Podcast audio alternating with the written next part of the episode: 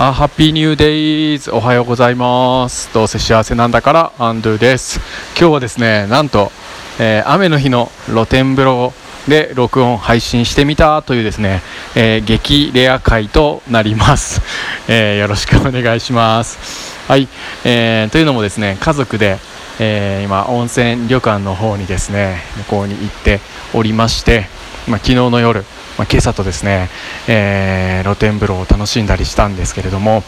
さすがにね、まあ、家族で行くと、まあ、息子とあと甥っ子さん、まあ、妻の、えー、妹家族とですね、えー、旅行に行ってるんですけど男の子たちちっちゃい男の子たち3人と一緒にお風呂に入るとですねまあまあ遊ぶ。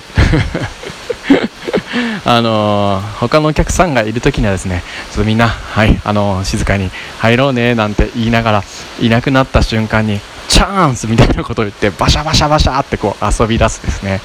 まあ、そんな、えー、楽しい、え温泉でした。まあ、ゆっくり入りたいななんて気持ちもまああったりはするんですが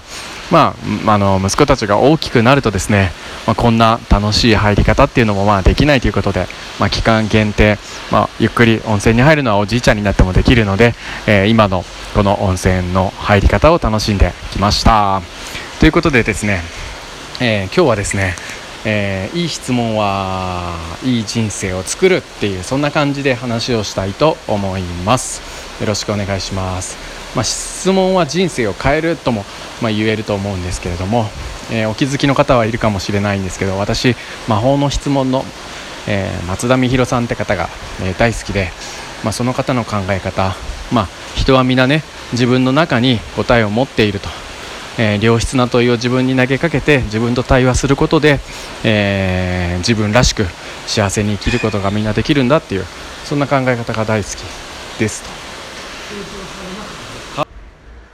まあ、人はですね1日におよそ2万回ぐらい、えー、自分に質問しながら生きていくらしいんですよね。なんか朝からね起きよっかなどうしよっかなとか あの二度寝しよっかなどうしよっかなとか1に、ね、何をしようかなとか何を食べようかなとかねどれから順番に食べようかなとかいろいろね自分に問いかけて答えていくことで、えー、日々を過ごしていると。その2万回をですね、まあ、ポジティブな問いかけにするか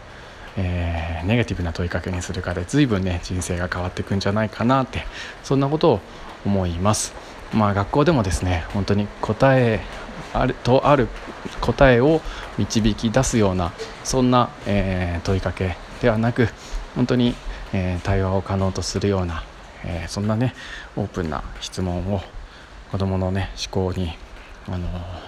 問いかけるような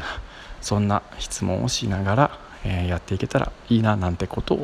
思っております。はい、今日は手短に、えー、いい質問でいい人生を作るというお話でした。それでは、えー、良い一日をお過ごしください。最後まで聞いてくださってありがとうございます。ハッピー